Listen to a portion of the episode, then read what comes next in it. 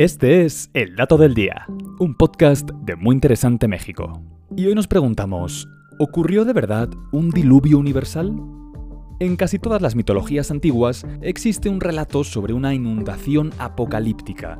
La existencia o no del llamado diluvio universal es uno de los debates más antiguos y recurrentes entre científicos, teólogos y el público en general. Pero, ¿el mito está basado en un hecho real o es solo una leyenda recurrente? Hasta el siglo XIX, la Biblia fue la fuente primaria que contaba este relato. En 1872, George Smith, un conservador del Museo Británico, leyó en unas tablillas de escritura cuneiforme una historia similar. Trataba sobre un hombre que salvó a su familia y a todas las especies de animales de una muerte segura por una gran inundación enviada por los dioses.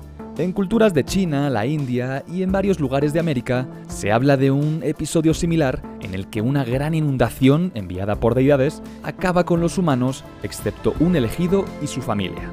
La mitología griega, por su parte, cuenta cómo Zeus produjo un gran diluvio enfadado con los humanos por aceptar el fuego que Prometeo robó del Monte Olimpo.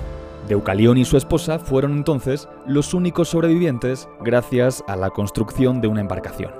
Muchas personas han buscado alguna prueba que demuestre la realidad del diluvio universal. El monte Ararat, en Turquía, ha sido objeto de numerosas expediciones, ya que se supone que ahí quedó varada el arca de Noé. Algunos exploradores aseguran incluso haber encontrado restos de madera, pero los análisis científicos han tirado estas teorías. De hecho, en 1998, William Bryan y Walter Pittman publicaron una explicación sobre la historia de Noé, estos dos geólogos marinos de la Universidad de Columbia expusieron que alrededor del año 5500 a.C. sí se produjo una violenta inundación en el actual Mar Negro. Según su teoría, el nivel del mar subió drásticamente cuando los glaciares se derritieron a finales de la Edad de Hielo hace unos 12.000 años. Esto provocó que el agua del Mediterráneo colmara el mar de Mármara hasta que acabó superando el Valle del Bósforo en la actual Estambul. El agua salada penetró en un lago de agua dulce conocido como Euxino y se cree que creció más de 10 centímetros al día hasta llegar a formar el actual Mar Negro. Los sedimentos muestran un cambio de color que efectivamente tuvo lugar hacia el año 5500 a.C.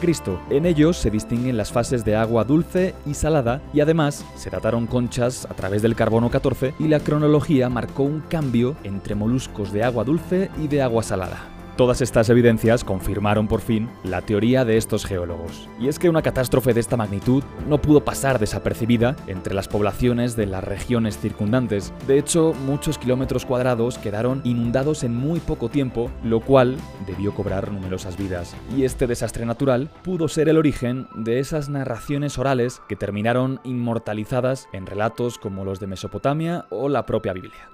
Y este fue el dato del día. No olvides suscribirte gratis a nuestro podcast y seguir todos nuestros contenidos en muyinteresante.com.mx. Hasta la próxima.